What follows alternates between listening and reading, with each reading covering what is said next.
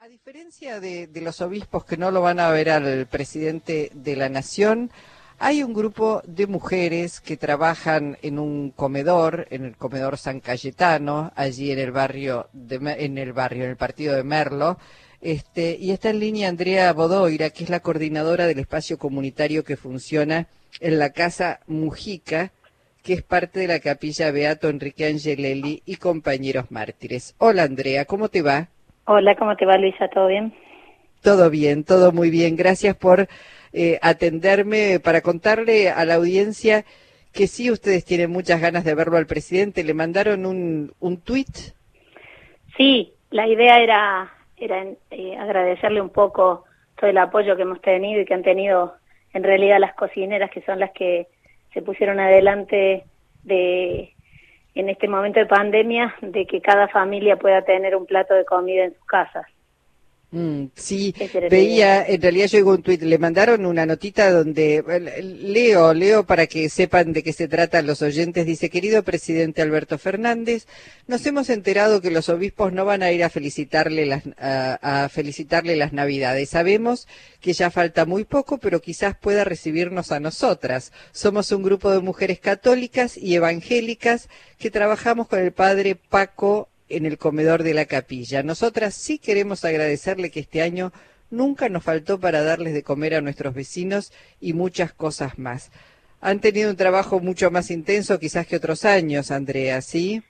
Muchísimo más intensos. Imagínate que en el, en el asentamiento donde nosotros estamos trabajando hay muchísimas empleadas domésticas, hay muchísimos albañiles y todo eso cuando surgió el tema de la pandemia, cuando fue el aislamiento, eh, todas esas personas que trabajaban todos los días para llevar un plato de comida ese día a su casa, no lo tuvieron.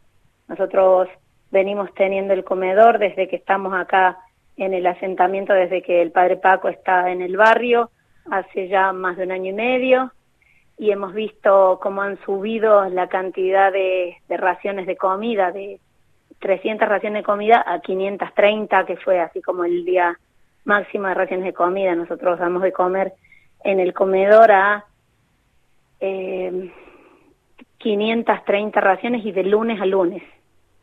Claro. Eh, claro, eh, no hay no hay descanso para para el hambre y para la necesidad de alimentarse. Sí, no hay descanso ni para el hambre ni para las personas que viven en el barrio ni tampoco para las cocineras que son las que, como te decía recién, llevaron adelante con días de mucho calor, con días de mucho barro, con días de mucho frío eh, todos los días, eh, prendiendo el fuego, prendiendo las hornallas, eh, porque nosotros tenemos la ventaja que no tienen muchos otros comedores de cocinar con gas y eso te parece poco, pero es muchísimo. yo acá justo estoy con tres cocineras que son parte de los grupos que tenemos de cocineras. está Carmen, está Sandra, está Liz, que ellas han llevado adelante la coordinación de sus grupos y bueno, son ellas las protagonistas en realidad y son ellas las que querían agradecerle al presidente esto que fue pasando todo este tiempo, ¿no? Que nosotros recibimos del Ministerio de Desarrollo eh, Social eh, los camiones de mercadería, porque si no, tampoco hubiéramos podido llevar adelante esta tarea. Mm. Cuando escuchás, Andrea, que eh, muchos y muchas en situación más holgada, más acomodada, nos quejamos, me incluyo porque a veces no nos damos cuenta de los, bienes y los dones que tenemos y nos quejamos y protestamos. ¿Qué, qué les decís, sobre todo en estas, en estas navidades, en estas fiestas, eh, después de haber transitado un año tan duro?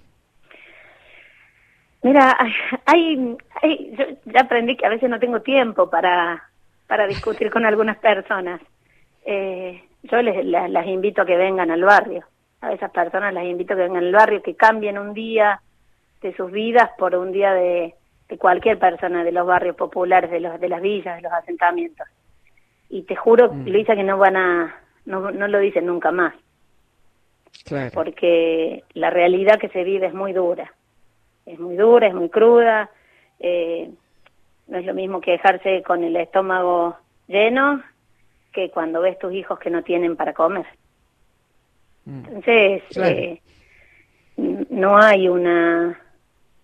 A veces, a veces de verdad no me, no me quedan ganas de discutirle, porque la energía la tenés que poner en otro lado. Eh, no sé, a, veces me quedo sin palabras frente a esas personas. Antes discutía un poco más, pero este año no nos ha dado tregua. Este año con la pandemia, este año con la falta de trabajo que hubo por la pandemia, eh, el, el Estado Nacional estuvo muy presente. Cuando se dice un Estado presente, en nuestro barrio el Estado estuvo presente. Las veo a las chicas acá al frente mío que están con la cabeza las tres asintiendo. Eh, mm. Porque no solamente el Estado Nacional, también nosotros formamos parte de un punto solidario, eh, que es un programa de, de la provincia de Buenos Aires, que nos acercó carne todas las semanas, que nos acercó verduras todas las semanas, mercadería, el camión que llega del Ministerio de Desarrollo Social eh, todos los meses. Sin eso no hubiéramos podido hacer nada. Sin, sin el Estado que nos hubiera estado acompañando, sin una decisión política de, del presidente Alberto Fernández, no hubiéramos podido hacer nada. O por ahí sí.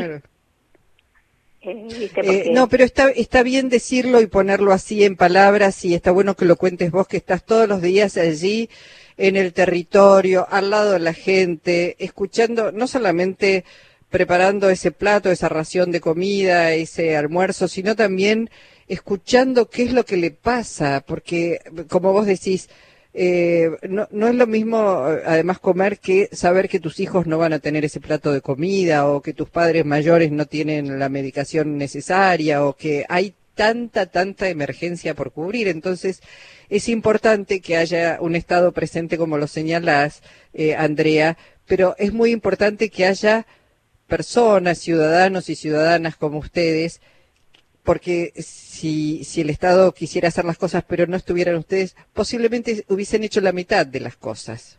Yo creo que sí, yo creo que sí, que, en eso llevas razón. Eh, yo casi sí me gustaría que hables con una de las cocineras, con y, yo te voy a pasar con una de ellas para que ella misma, que es una, una mujer que vive en el barrio, y nosotros desembarcamos en el barrio el año pasado, y ellas son las que vieron todo este cambio que se produjo también gracias a este gobierno, porque la venían pasando muy mal, o sea, es una segunda pandemia, como, como he oído decir, la que nos tocó, porque la primera pandemia fueron los cuatro años anteriores y este año que podíamos llegar a repuntar nos, nos cae esto. Claro. Bueno, dame, dame la que estamos sobre los títulos, así la saludamos. Te, paso con Carmen. Dale. Hola Carmen, ¿estás ahí? Sí. Hola Carmen, ¿cómo te va? Bien, ¿y vos? Bien, bien, muy bien, contenta de, conocerte, de saludarte, eh, de saber que estás trabajando. Bueno, ¿cuándo, ¿cuándo arrancan? ¿Temprano a la mañana, este, limpiando las verduras, la, picando la cebolla? ¿Cómo, ¿Cómo es ese trabajo? Sí, nosotros arrancamos a partir de las 7 de la mañana, eh, bueno, picando la verdura, y bueno, ya a las 10, ponerle 10 y media, 11, ya terminamos de cocinar y y arrancamos eh, llenando los tuppers. Mm, ¿qué, ¿Qué preparan habitualmente, Carmen? se prepara marinera, se prepara guiso, eh, pastel de papa, milanesa, mm, fideo con tuco. Claro, bueno, mucho mucho trabajo, muchísimo trabajo. ¿Y, y cuándo, cuándo paran una vez que llenaron los, los tupper? Eh, ¿Cuándo empiezan a cocinar para la noche o dejan raciones para la noche para repartir también? No, se cocina, por ahora se está cocinando a la mañana al para el mediodía. Ajá. Porque los chicos venían a comer al comedor, ¿viste? Pero con el asunto de la pandemia eh, se está dando los tuppers. Bueno, Carmen, eh, en vos abrazo a todas tus compañeras, a todas esas cocineras que además de eh, ponerle muchos ingredientes a, lo que están preparando, le ponen sin lugar a dudas mucho amor y mucha solidaridad. Gracias por el trabajo que realizan. ¿eh? Muchas gracias. Un abrazo. Andrea, ¿estás ahí? Está. ¿André? Sí, estoy acá. Bueno, gracias por, por la posibilidad de, conocerlas eh, y, de contar toda esta experiencia que están haciendo. Ojalá el presidente tenga un huequito y las pueda recibir para, para darles un abrazo, aunque sea este, a la distancia. Muchísimas gracias. ¿eh? Están, están muy entusiasmadas de, de conocerlo al presidente y eso sería hermoso para ella y un y un alivio, un bálsamo para este año tan difícil que la pasamos todos, todas y todes. Muchas gracias, que sea el mejor año el que venga. Gracias, Andrea. Un abrazo.